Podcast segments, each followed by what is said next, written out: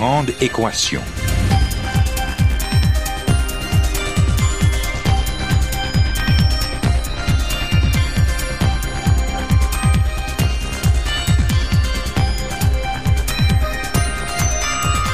Ici Normand Mousseau, bienvenue à La Grande Équation, votre rendez-vous hebdomadaire avec la science. Cette semaine, Arvida, ou l'oubli collectif d'un patrimoine unique.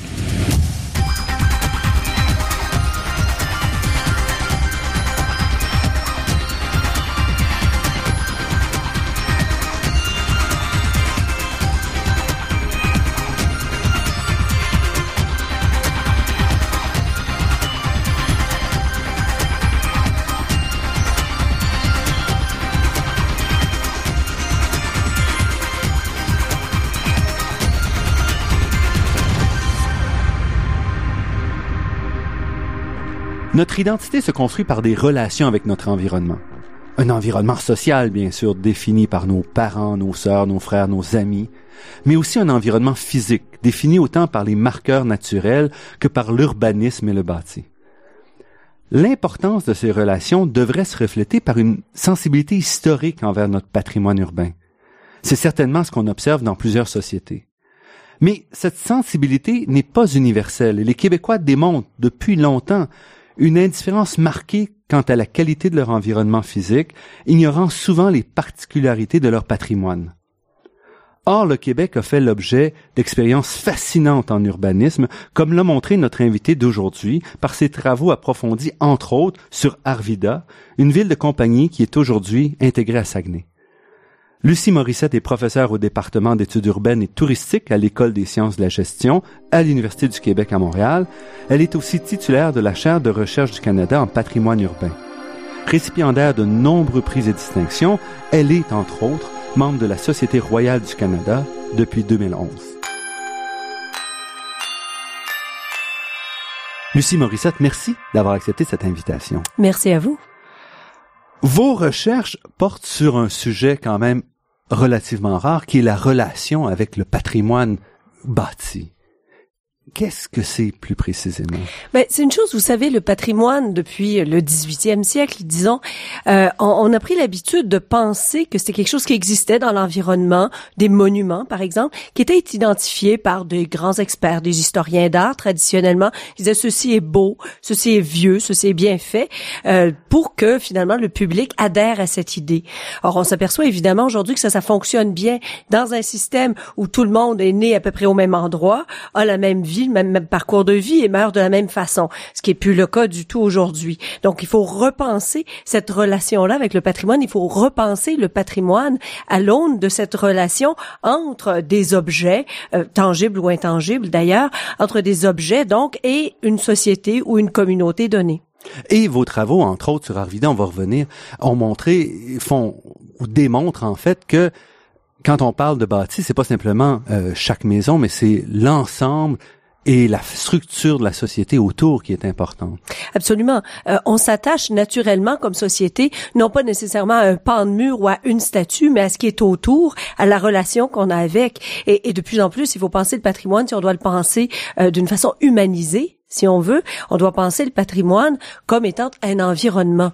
Euh, et, et c'est ce que l'histoire de l'urbanisme nous permet euh, de, de, voir un peu plus clairement, c'est-à-dire de penser les objets dans leurs relations, leurs interrelations euh, en ville, en la campagne, et ainsi de suite. Donc comme des dynamiques urbaines, beaucoup plus que comme des, des statuts, finalement.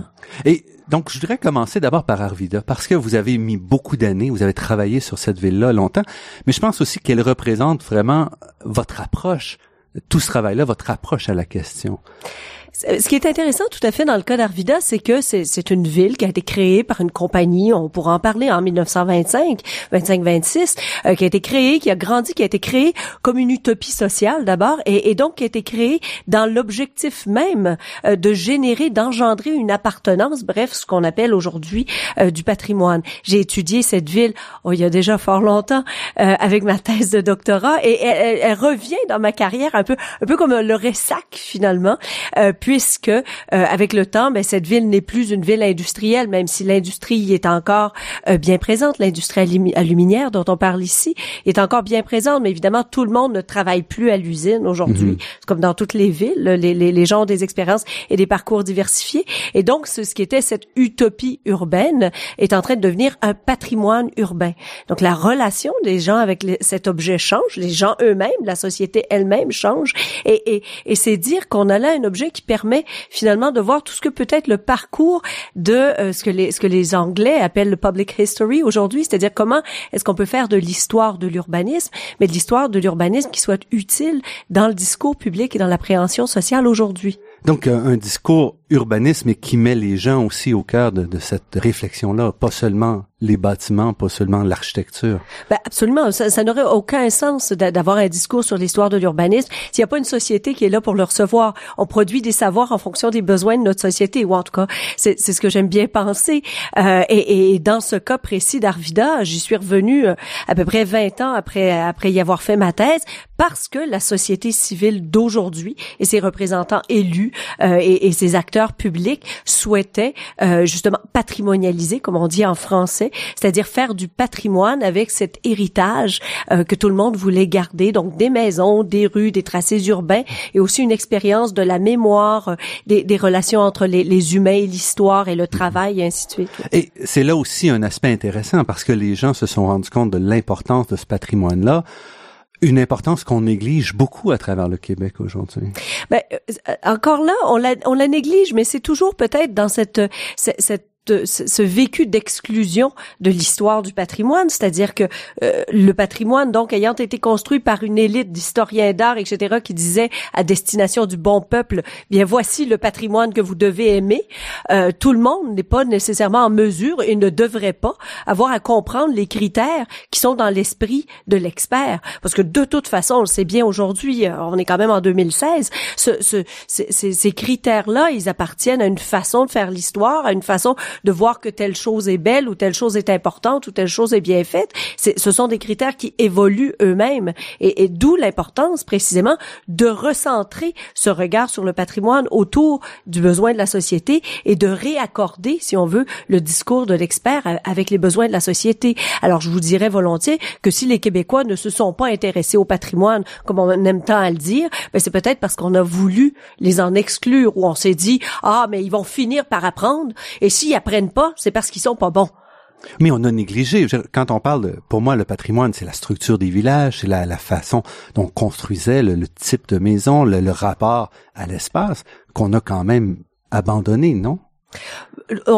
Les gens vivent d'une façon traditionnelle. Un jour, ils changent pour toutes sortes de raisons, pour se moderniser. On veut une toilette, par exemple, dans sa maison. Donc, on abandonne la bécosse en arrière.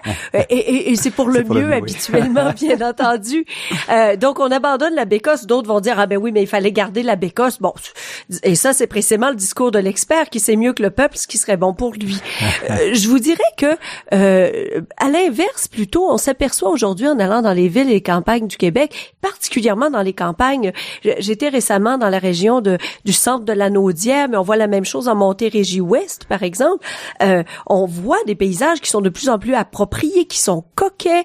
Euh, il y, a, y, a, eu la loi sur l'aménagement et l'urbanisme la modernisation des lois ont permis aux autorités locales d'accompagner les citoyens dans la prise en charge de ce paysage-là. Et là, il faut bien voir, si le ministère de la Culture et de la Communication, à partir de Québec, veut dire aux gens de, disons, Vaudreuil-Soulanges, comment faire leur maison, mais ça va peut-être moins bien marcher que si les autorités de telle localité accompagnent les citoyens de cette localité dans leurs besoins, dans leur devenir. La modernisation des outils a récemment permis cet accompagnement-là et on s'aperçoit partout au Québec que, nos campagnes elles sont de plus en plus coquettes, elles sont de plus en plus prises en charge par des citoyens. Personne n'est contre la vertu. Il n'y a pas une personne humaine qui va dire demain matin, moi je vais habiter dans un taudis qui est laid et qui n'a pas de valeur. Aucun propriétaire de maison qui va dire moi je vais détruire ma maison pour enlever sa valeur marchande parce que je trouve que ce matériau qui n'a aucune valeur serait bien préférable à un matériau ancien qui a plus de valeur. Ça n'existe pas. C'est une question de, pédagogie mais aussi d'accompagnement des besoins des individus euh, dans leur relation avec le paysage.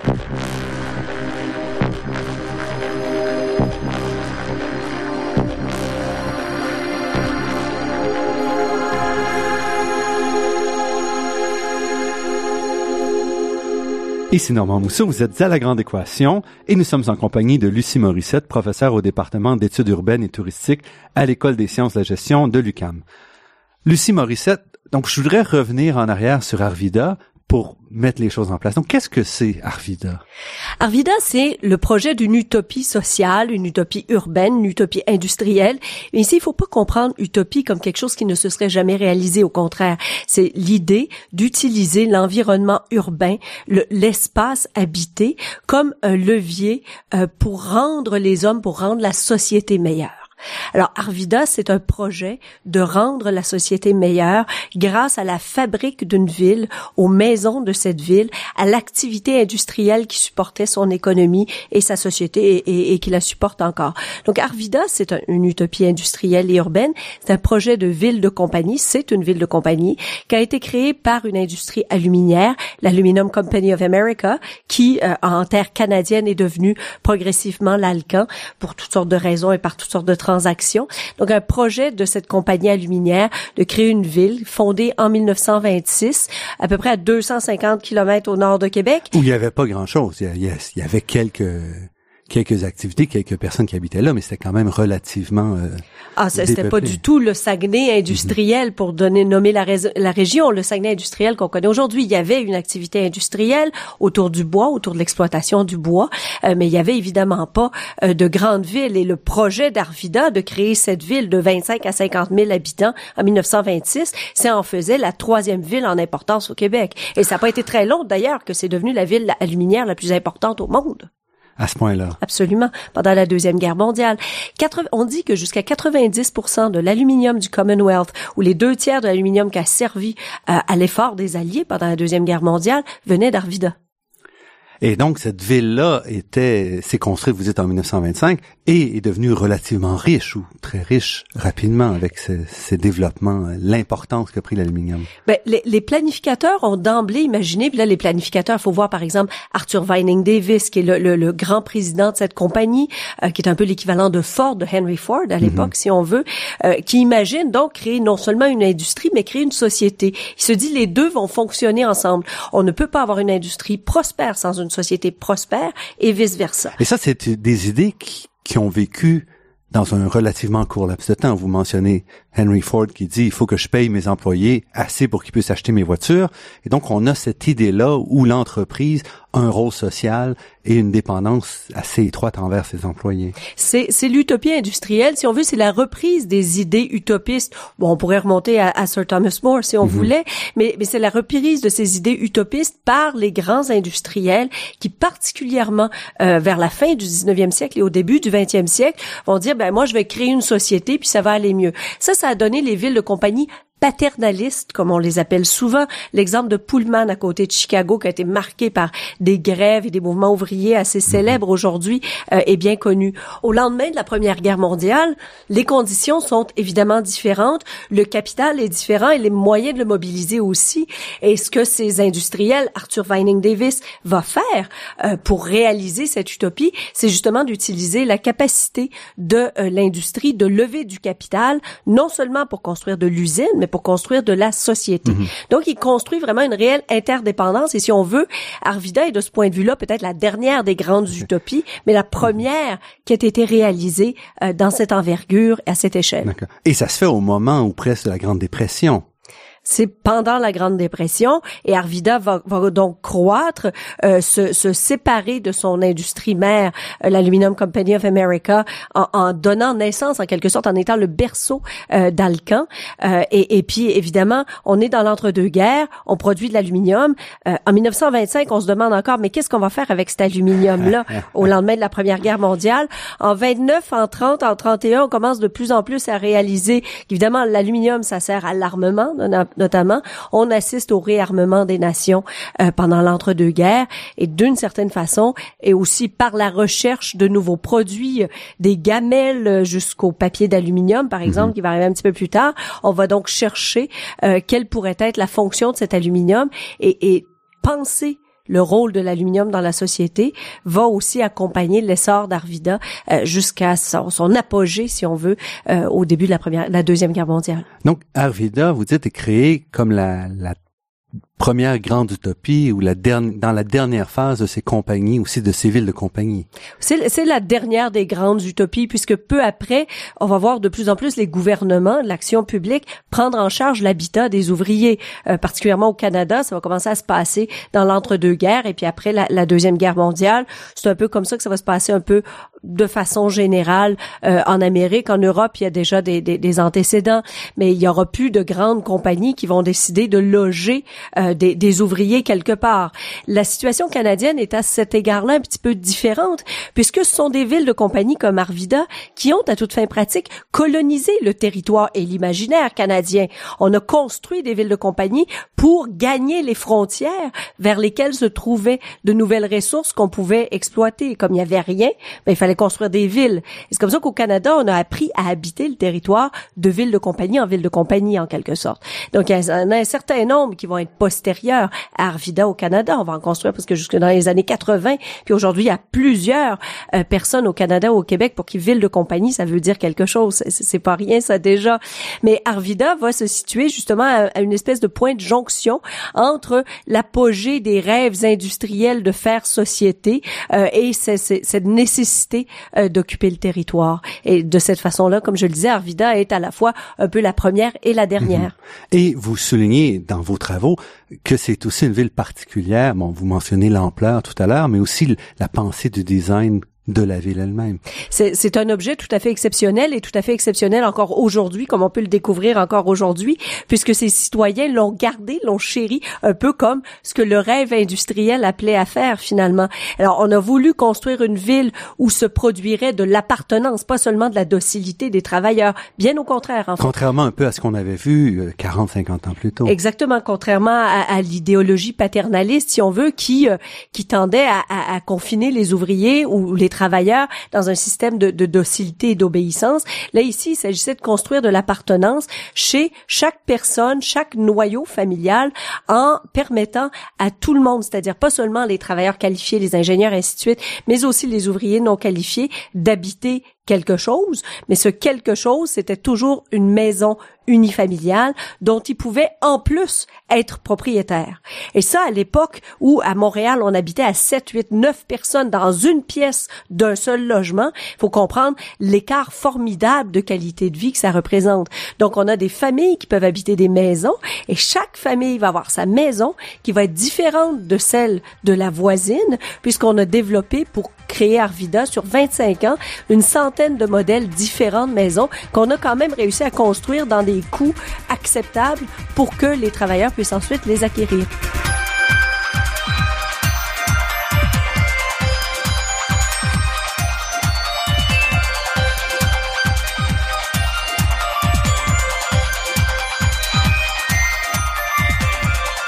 Ici Normand Mousseau, vous êtes à La Grande Équation sur les ondes de Radio-VM et nous parlons d'urbanisme, de patrimoine euh, en compagnie de Lucie Morissette, professeure en études urbaines et touristiques à l'Université du Québec à Montréal. Donc on parlait surtout d'Arvida. Vous avez mentionné le fait que on était avant l'invention des banlieues, entre autres en 1925. Et donc, on invente le concept de maison presque unifamiliale dans un contexte urbain. Oui, et cette ville d'Arvida, elle va en fait en quelque sorte renverser complètement la, la, représentation de la ville comme on l'avait depuis depuis le Moyen Âge, si vous voulez. Traditionnellement, dans l'esprit des humains, la ville elle représente le pouvoir. Alors souvent, il va avoir le pouvoir représenté par un château, une église, une cathédrale, une tour sur le haut d'une montagne, et, et le peuple, les bourgeois, quelque part en bas. Alors toutes les villes ont été construites dans une sorte de, surtout au Moyen Âge, dans cette sorte de dichotomie, si on veut, de double euh, représentation de la réalité, de domination d'un pouvoir par l'autre. Mhm. Arvida, avec toutes ces maisons, et c'est ce qui est absolument phénoménal quand on regarde, Arvida s'accompagne d'un plan euh, urbain extraordinaire, représenté graphiquement pour être diffusé en poster en couleur en 1925, pour être diffusé en poster aux quatre coins de la planète. Et ce plan d'Arvida, qu'est-ce qu'il nous montre au premier plan? Il nous montre une ville faite de centaines, de milliers de parcelles, de parcelles résidentielles détenues en tenure franche, en propriété propre par les gens qui l'occupent, des parcelles toutes égales. On passe ainsi de l'image d'une ville et de la fonction d'une ville où le, qui, qui permet d'accommoder le pouvoir d'une force sur une autre, disons de l'industrie, de l'Église, peu importe, euh, sur une autre, à cette représentation d'une ville où tous les habitants propriétaires sont égaux. C'est ça qu'Arvida a mis en place. Mhm. Parce que vous soulignez dans vos travaux, entre autres, qu'il n'y a pas une différence très grande entre les maisons des ingénieurs, des patrons et les maisons des ouvriers. Il n'y a pas de différence. De l'extérieur, il n'y a pas de différence. Et ça, ça a été voulu. Si vous voulez, la différence serait dans le dans le confort ou dans l'être plutôt que dans le paraître. Alors, une maison euh, qui pouvait être achetée par un, un, ingénieur euh, pouvait, par exemple, avoir un peu plus de confort, un chauffage central, des planches en bois franc et ainsi Mais dans l'extérieur de la maison, ça, ça se voyait pas du tout. Euh, et ce qu'on ce qu'on voit aussi à Arvida, c'est qu'on a mélangé ces maisons-là qui disposaient d'un confort un peu plus euh, euh, raffiné, si on veut, pour l'époque, avec des maisons qui étaient peut-être plus rudimentaires au plan du confort, mais qui pouvaient donc être acquises par des ouvriers qui avaient un salaire moindre. Il y a ainsi pas à Arvida ce qu'on appelle un quartier des Anglais au Québec, ce qui est assez représentatif du, de l'histoire, du devenir historique, si on veut, comme on se l'est représenté au Québec.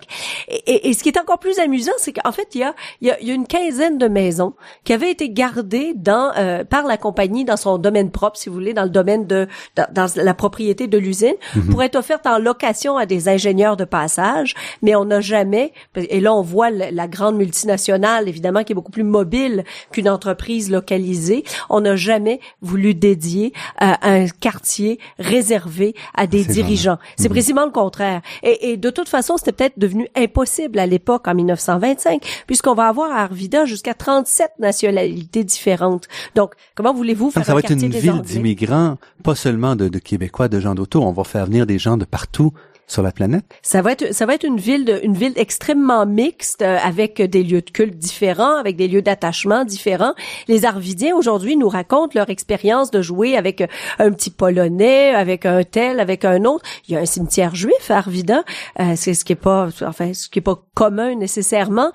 il y a donc toute une mixité qui s'installe très rapidement en raison de la mobilité des travailleurs aussi dans l'entre-deux-guerres. Et il y en a qui vont contrairement à ce qui se passe ailleurs, se fixer à Arvida. Si bien qu'il y a encore aujourd'hui à Arvida des anglophones, par exemple, ce qui a pu tellement euh, dans ce qu'il y a moins, disons, dans certaines régions du Québec, mais il y a aussi euh, des, des, gens de toute provenance. Arvida peut se targuer d'avoir une des bibliothèques d'ouvrages polonais les plus riches. Et puis, euh, donc, on a commencé à planifier en 1925 et on a construit jusqu'à quand? Donc, quand est-ce que la ville de la, la ville d'entreprise a, a atteint son sommet?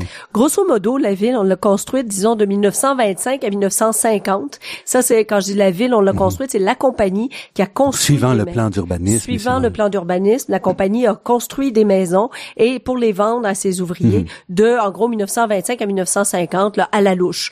Euh, cependant, on a continué de suivre le plan d'urbanisme. En 1942, la, la, la, compagnie a progressivement mis en place une commission d'urbanisme. Alors, faut voir comment ça pouvait être on est en plein milieu de la deuxième guerre, là, et, la compagnie met en place une commission d'urbanisme pour guider la ville, pour aider la ville, qui est un organe tout à fait nouveau finalement, la municipalité, donc dans la poursuite de cette mm. mission. Que Mais c'est une municipalité à ce moment-là. C'est ça appartient dans une structure gouvernementale standard. Oui, c'était une municipalité dès le départ. Dès 1925, la loi sur les cités et villes imposait qu'il y ait un gouvernement municipal élu euh, mm-hmm. sur tous les territoires organisés au Québec. Donc dès le départ, il y avait une municipalité mais qui avait un rôle somme toute assez secondaire euh, dans la gestion du paysage, comme l'immense majorité des villes à l'époque.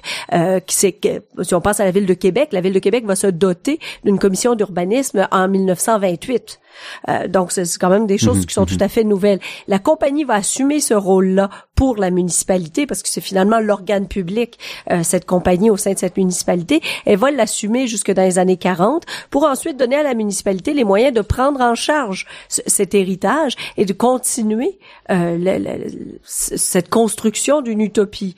Le, le plan d'urbanisme d'origine va donc être suivi par la municipalité, par ses acteurs, Mhm. qui restent somme toute à peu près les mêmes, euh, jusque dans les ou qui héritent les uns des autres finalement, euh, jusque dans les années euh, 1970. Et là, milieu des années 70, on a une grande coupure, c'est la fusion d'Arvida avec euh, Jonquière et Kenogami, ses voisines. Donc dès 1970, on assiste à une première euh, première fusion. C'est dès 1900, la- la première fusion va avoir lieu, est annoncée dès le début des, des années 70, va avoir lieu au milieu des années 70, donc, euh, et c'est cette première fusion qui encore à ce jour est restée en mémoire. Si vous demandez à un Arvidien aujourd'hui, vous souvenez-vous de la fusion, il va jamais vous parler de la fusion qu'a fusionné Jonquière, comme leur ville s'est alors appelée, qu'a fusionné Jonquière à Saguenay. Il va toujours vous parler de la fusion des années 70 parce que c'est celle-là qui a attaqué de plein front et, et volontairement son identité d'Arvidien. Et à ce moment-là, pourquoi on a fait la fusion? Bon, ah, vous savez, le- on fait toujours des fusions pour euh, créer des économies d'échelle. Et là, je vais pas me substituer au discours politique de l'époque euh, pour euh, pour vous expliquer ce genre de principe. Mais il y a les moyens, il y a les raisons pour lesquelles on l'a fait. Puis ensuite, il y a les moyens d'accomplir cette fusion. Il faut bien voir que dans l'esprit des acteurs des années 70, euh, ils pouvaient évidemment, la, la fusion ne pouvait pas s'accomplir si Arvida, qui avait une identité si forte, euh, était restait avec son identité très forte. Arvida, vous savez, ses voisines de Jonquière et de Kenogami l'appelaient la ville de porcelaine. Euh, c'est un endroit, on était toujours un peu jaloux de cette ville-là qui avait son fonctionnement propre, qui avait qui avait son service de, de police, de pompiers et ainsi de suite, où on avait eu très tôt euh, dans le 20e siècle le premier cours classique gratuit de la province. Alors il faut bien voir que par rapport à ses voisines immédiates, Arvida détonnait beaucoup. Arvida disposait aussi d'une assiette fiscale euh, évidemment non négligeable qui a pu jouer un rôle dans, dans, dans les motifs de cette fusion-là. Mais pour qu'elle se réalise, il fallait donc, et puis on l'a écrit dans le journal de l'époque, il fallait écraser Arvida. On va arrêter ici pour euh, prendre une pause de quelques instants et on vous revient tout de suite après avec euh, Lucie Morissette.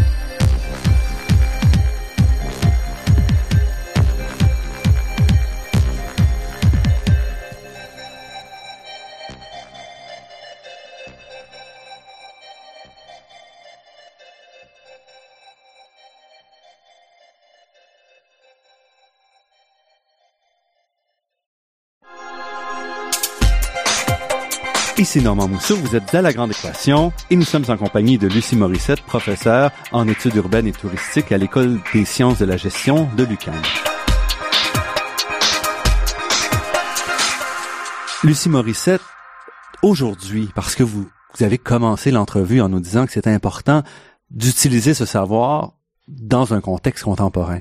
Donc, qu'est-ce qui reste d'Arvida de quoi, qu'est-ce qu'on peut apprendre à la fois pour les Arvidiens, pour les gens de la région et pour l'ensemble des, citoyens? Ben, il- S'il y a une chose qu'Arvida devrait quand même nous apprendre, c'est que rien n'est jamais perdu.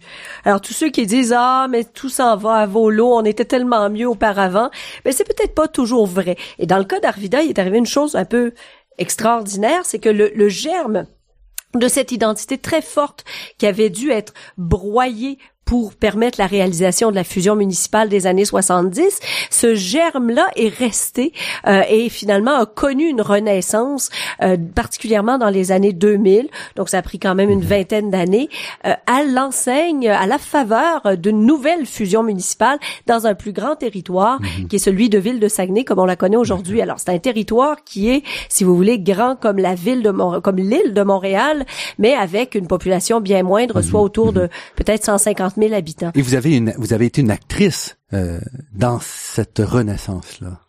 Les citoyens, de concert avec leurs représentants politiques, euh, ont voulu donc donner, euh, se donner les moyens de produire du patrimoine. Donc ça, ça veut dire quoi? Ça veut dire de conserver des maisons, euh, de conserver des plans urbains, euh, mais aussi de les valoriser, d'apprendre à les enseigner, de faire savoir au monde que ça existe.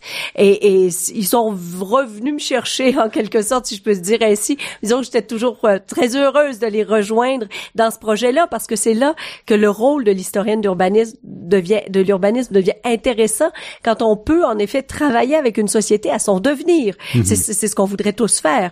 Et, et, et puis donc j'ai j'ai avec un immense honneur euh, été appelé euh, à, à, collaborer en effet avec les autorités municipales euh, à tous les plans de conservation, de reconnaissance, de valorisation euh, qui ont été mis en place depuis bon on, on, avait travaillé quelque peu avec mon collègue Luc Nopen d'ailleurs dans les années 90 et puis depuis les années 2000 si on veut j'essaie de mon mieux d'accompagner les citoyens dans cette renaissance. Et ça ça se fait comme quartier, c'est comment se, se positionne Arvida dans la grande structure aujourd'hui de, de ville de Saguenay? Mais Arvida, vous voyez, il y a, y a, toujours ce paradoxe, hein, parce que pour les politiques, puis il faut bien voir qu'il y, y, a toute une classe politique pour qui Arvida, c'est encore cette bébête qu'il faut écraser si on veut que la fusion fonctionne. Sauf que la fusion, elle a eu lieu. Ça existe déjà. Arvida ne va pas tout à coup se séparer comme ville disposée de sa propre administration euh, en vertu d'un système législatif mhm, nouveau. ça mhm. n'arrivera pas. Mais il y a quand même une classe politique qui vit sur cette représentation.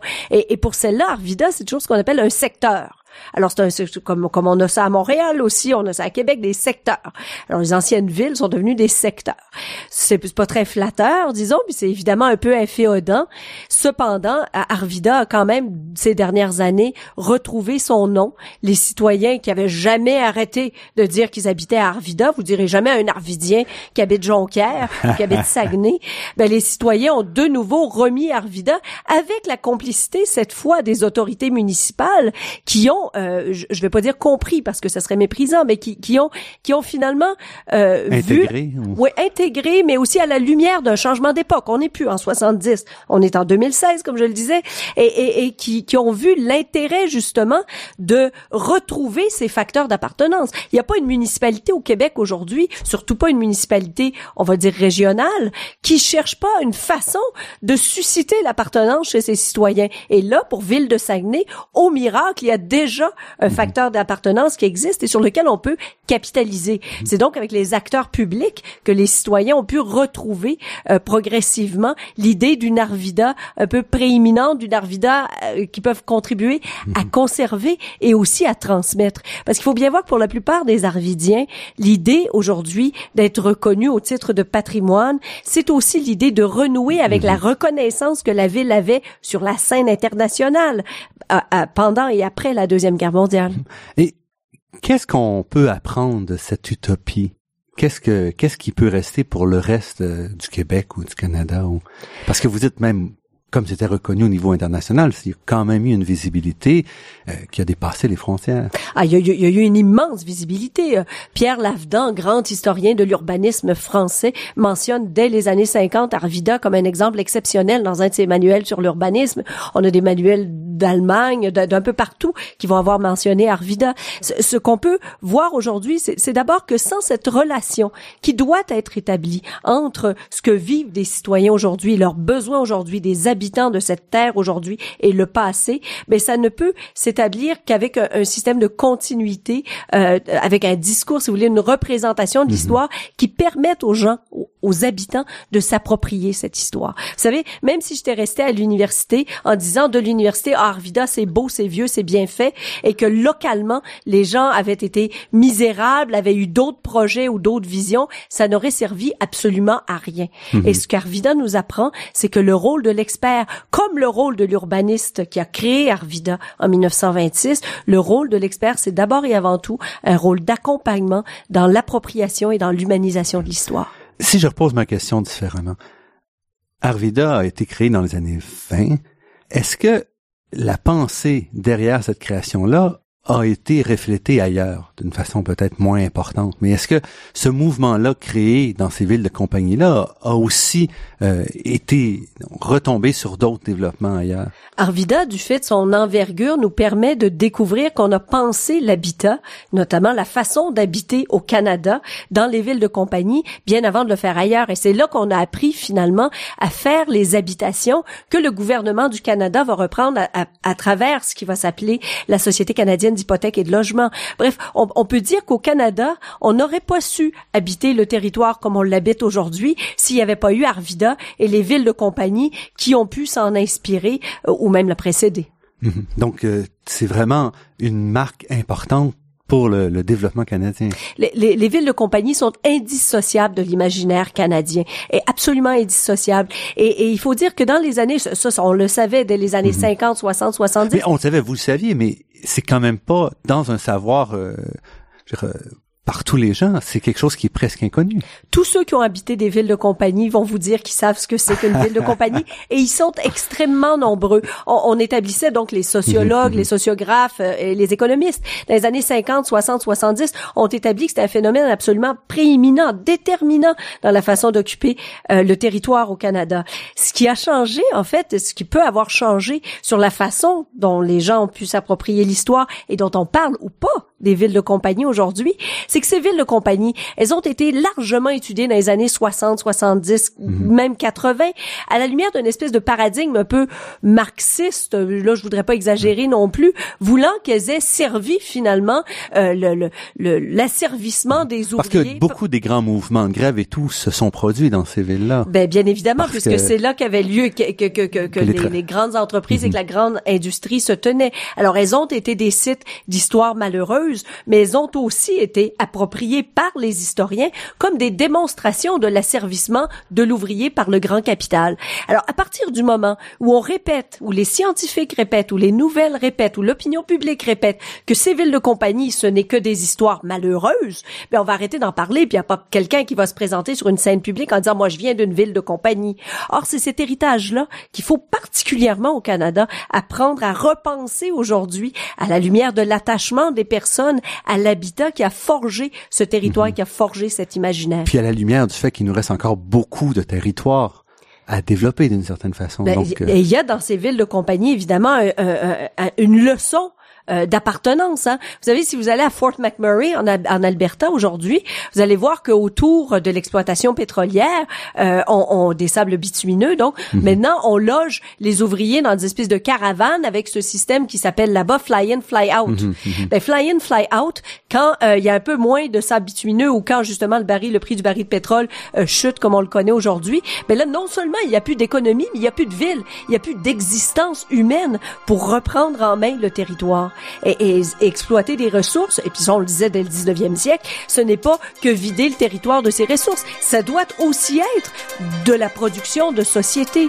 Et si on ne produit des sociétés que dans des appartements des grandes villes, puis dans les aéroports qui nous permettent de rejoindre les ressources, ben on n'a plus de territoire.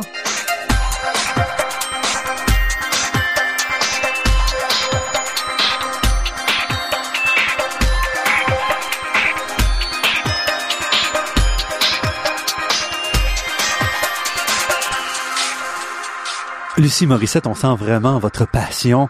Euh, d'où vient cette passion-là? Comment vous êtes arrivé à vous intéresser à, ces questions-là? Vous avez commencé en histoire de l'art, mais est-ce que vous vouliez toujours aller vers l'urbanisme ou comment vous êtes arrivé à ces questions-là? Je vous dirais que je n'ai fait qu'une chose dans ma vie, c'est m'interroger à savoir pourquoi ceci est comme cela et n'est pas autrement. Quelle vision du monde ça a mobilisé Et donc pas seulement quel est le créateur qui a fait ceci, euh, comme on fait en histoire de l'art, mais, mais qu'est-ce qu'il y avait dans son esprit qui a produit cela et comment ça se fait que ça a survécu jusqu'à nous? Et parce que donc vous avez fait un baccalauréat en histoire de l'art et ensuite vous êtes allé en architecture. Qu'est-ce qui vous appelait vers l'architecture plutôt que la peinture ou la la sculpture, je ne sais trop. La vision du monde qui était mobilisée. Évidemment, je, je, je, vais dire quelque chose de tout à fait simplet euh, en disant que l'architecture demande aussi un investissement humain et demande de son créateur qui se préoccupe, en tout cas la plupart du temps, euh, des, des, humains qui vont habiter cette architecture, qui vont aller dedans, qui vont aller dehors. Et on tombe tout de suite euh, dans une espèce de jonction entre la création la plus pure, la, la mhm. capacité de créer la plus pure et la capacité de répondre, mais surtout, et c'est ça la création, d'être en mesure de devancer les besoins humains, pour savoir comment demain on va pouvoir s'exprimer puis on va pouvoir habiter dans cette société. Et c'est comme ça que je suis allée vers l'architecture, mhm. puis vers l'urbanisme parce que je pense pas qu'on puisse vraiment comprendre ces visions du monde comme elles ont été mobilisées, ni non plus les mobiliser aujourd'hui sans euh, penser d'abord en termes de, de, dynamique urbaine et donc aller au-delà, par exemple, des formes des bâtiments euh, pour comprendre bon la mhm. répartition des fonctions sur le, le, territoire, mais aussi toutes ces toutes ces valeurs et tous ces ingrédients de la ville qu'on ne voit pas nécessairement nécessairement comme le foncier, par exemple, ce, ce, bon vieux truc un peu marxiste, euh, mais aussi les relations euh, sociales qui sont manifestées ou les relations culturelles qui sont manifestées par telle position ou telle autre dans un environnement. Est-ce que c'est le chemin habituel pour arriver à l'urbanisme ou euh, Habituellement, les gens, bah, moi je ne suis pas urbaniste, je suis historienne de l'urbanisme, comme, comme euh, l'ordre de l'urbaniste, le de, des urbanistes, pardon, se, le rappelle fréquemment euh, à, à, tous ceux qui ne le sont pas. Euh, donc, euh, en tant qu'historienne de l'urbanisme, il faut dire que c'est pas c'est pas fréquent qu'on s'intéresse à l'histoire de l'urbanisme, mhm. ou en tout cas, c'est pas fréquent euh, en Amérique parce que, ben, d'abord, l'histoire de l'art c'est pas si vieux que ça. L'histoire de l'architecture c'est plus récent encore, ça date du 19e comme un tas de disciplines d'ailleurs.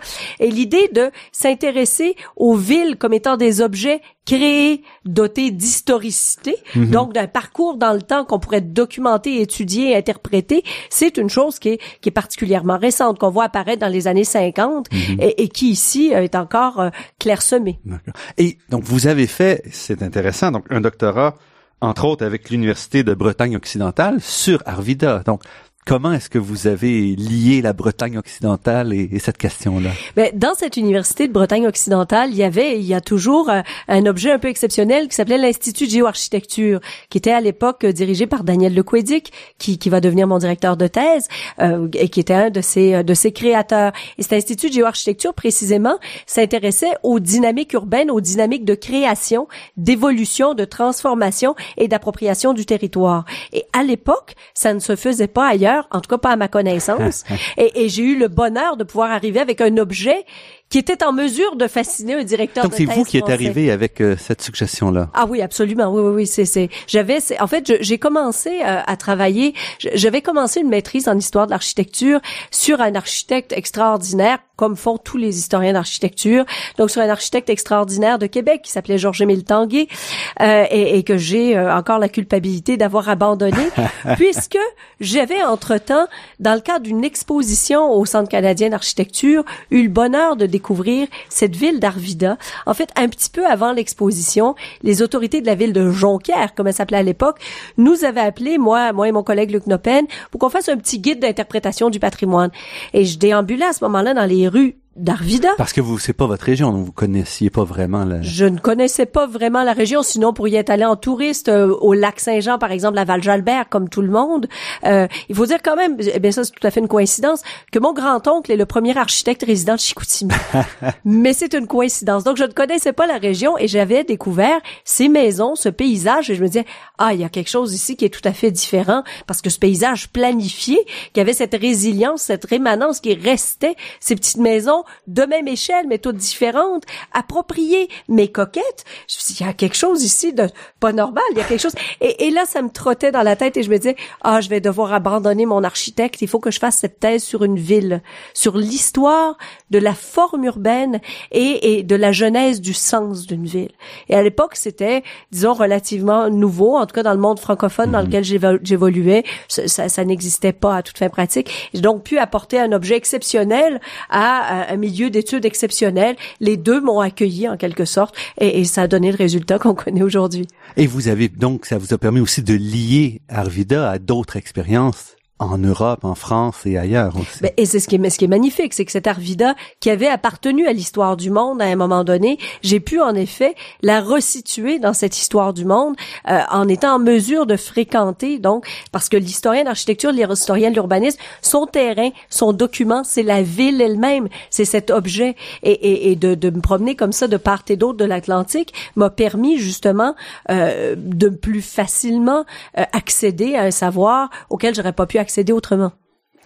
Et puis, donc, aujourd'hui, quand vous regardez ça, est-ce que il y a un mouvement? Est-ce que les gens s'intéressent plus à cette question? Vous restez encore un petit peu comme euh, euh extraterrestre quasiment dans votre euh, dans votre domaine quand on parle de territoire, c'est intéressant d'être extraterrestre, en effet. C'est, c'est, il y a de plus en plus de gens qui s'intéressent à l'histoire de l'urbanisme, mhm. qu'on l'appelle comme ça ou qu'on l'appelle autrement, qui s'intéressent à la morphogénèse ou la sémiogénèse du territoire, comme je l'ai appelé aussi. Euh, ne serait-ce que parce que l'idée, de plus en plus, d'utiliser le continuum historique ou disons le passage du mhm. temps comme l'une des clés d'interprétation du, du territoire s'impose de plus en plus mhm. à mesure que ce territoire vieillit. Euh, il y a donc tout un l'avenir euh, devant ce qu'on appelle aujourd'hui du patrimoine Mhm, urbain euh, qu'il va falloir apprendre à coloniser. Et moi, ce que je trouve fascinant dans votre, euh, surtout quand on se concentre comme ça sur une partie de vos travaux, c'est aussi de voir la démonstration un peu de l'approche scientifique, c'est-à-dire qu'on prend un objet très pointu pour en faire un apprentissage général. Et c'est ça que vous avez fait aussi avec Arvida. Il y, a pas, je- je- moi en tout cas, je, je vois très peu d'intérêt euh, à travailler toute seule avec une éprouvette. Et, et c'est peut-être pour ça que je suis passée finalement de, de la médecine génétique qui m'appelait beaucoup euh, à l'histoire de l'urbanisme, mais toujours avec la même question. Pourquoi ceci est-il ainsi et pas autrement? Et comment on pourrait en faire quelque chose d'utile et de signifiant aujourd'hui? Donc c'est un peu toujours la même question, si on veut, euh, et, et de prendre Arvida comme de prendre d'autres d'autres phénomènes urbains.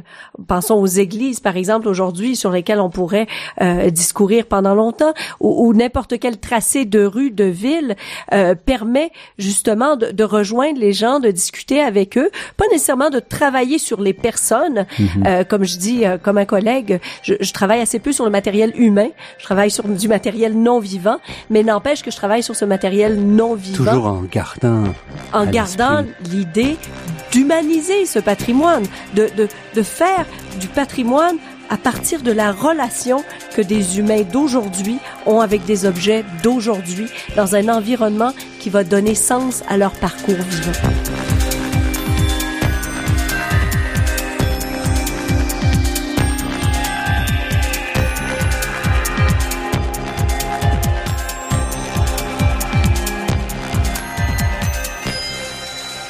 Ici Normand Mousseau, vous êtes à La Grande Équation sur les ondes de Radio-VM et nous sommes en compagnie de Lucie Morissette, euh, professeure en études urbaines et touristiques à l'UCAM, qui nous parle donc de, ces questions de, patrimoine, de notre relation à notre environnement.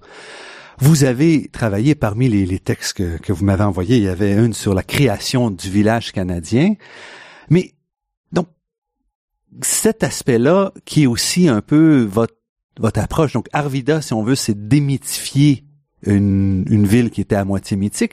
Et dans le cas du village canadien, vous montrez plutôt la mythification d'un objet qui a presque jamais existé. Ou, euh, Les, les, les approches qu'on a en fait de ce village canadien, donc, euh, il démontre un peu la façon, puisqu'on parle d'un village canadien, euh, comme il a été pensé et repensé à travers des initiatives de valorisation du paysage ou de, de tourisme, par exemple, comme on a eu depuis le, le, le 20e siècle, le début du 20e siècle euh, au Québec. oui, très tôt. J'étais assez fasciné de voir qu'on a réinventé le village canadien pour des touristes très, très tôt. Parce que ces touristes, c'était ceux qui motivaient l'idée d'avoir du patrimoine. On a créé le patrimoine au Québec pour accommoder les itinéraires de visite des États-Unis euh, qui venaient euh, au Québec. Et si c'est pas pour rien que le, le patrimoine, si on, on- veut commettre un anachronisme, là, ou les monuments historiques, comme on les appelait à l'époque, ben c'était d'abord dans le service des routes et des transports. C'était au transport que c'était logé parce que ça accompagnait les routes. La première chose qu'on va faire en matière de patrimoine, la première initiative, si on veut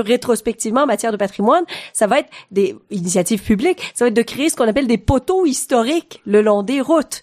Euh, mais toute cette histoire a aussi l'intérêt de montrer, vous savez, le patrimoine comme on l'a créé depuis le 18e siècle, c'est souvent et particulièrement en français. Et là, j'insiste pour dire que c'est une question d'idiome. Ça dépend toujours de la conception de la langue dans laquelle on le véhicule, qu'il est ceci ou cela.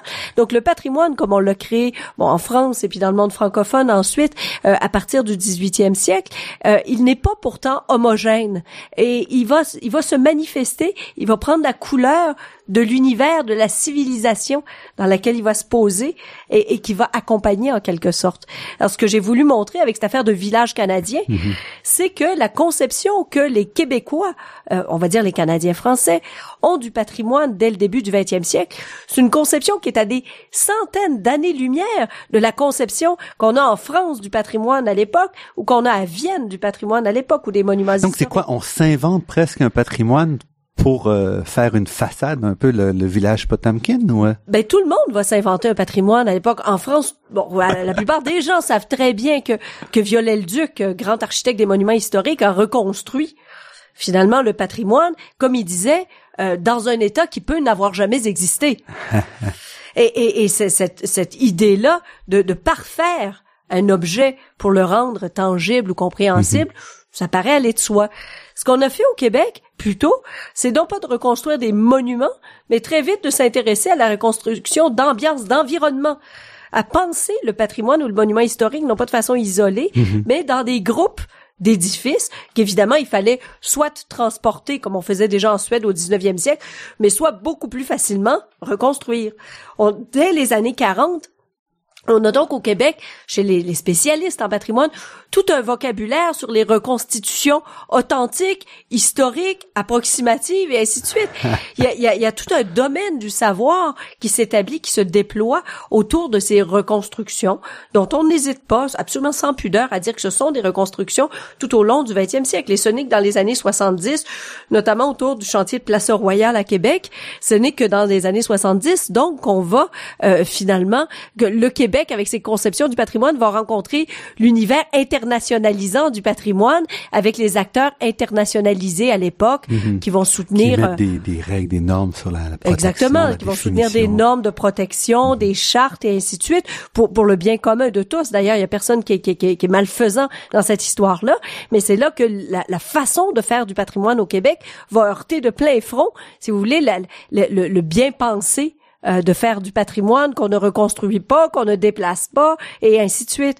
Or, cette grande aventure du Québec, bon, elle pourrait nous permettre aujourd'hui de regretter qu'on a en effet oublié cette façon qu'on avait au Québec de faire du patrimoine, et à la clé, on a donc renoncé à du patrimoine qui avait été construit au Québec pendant ces années-là.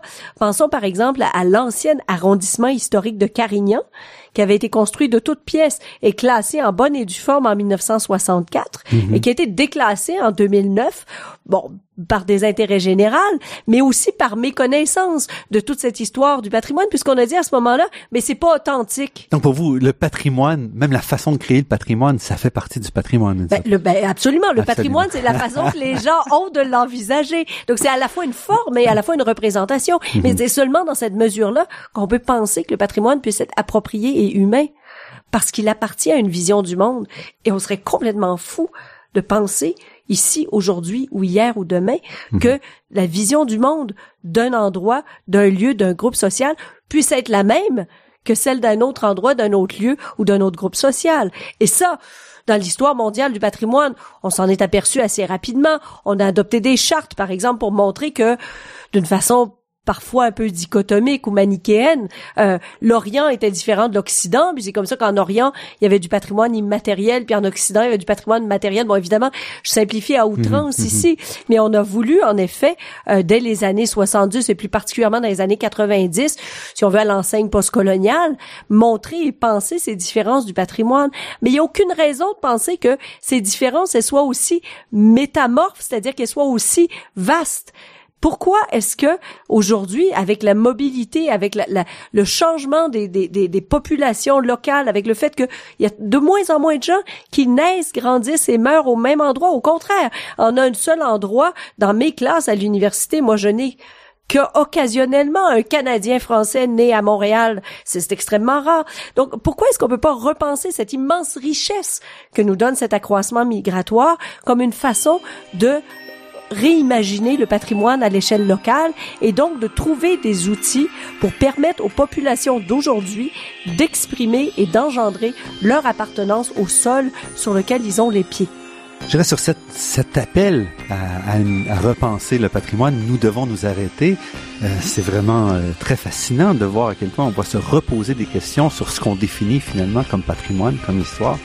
Alors, euh, Lucie Morissette, vous êtes professeur au département d'études urbaines et touristiques à l'École des sciences de la gestion à l'Université du Québec à Montréal. Vous êtes aussi titulaire de la chaire de recherche du Canada en patrimoine urbain. Lucie Morissette, je vous remercie infiniment pour cette entrevue. C'est moi qui vous remercie. Je remercie Daniel Fortin à la technique et pour la création des thèmes musicaux entendus à l'émission, Marc-André Miron, site Internet, et Ginette Beaulieu, productrice déléguée.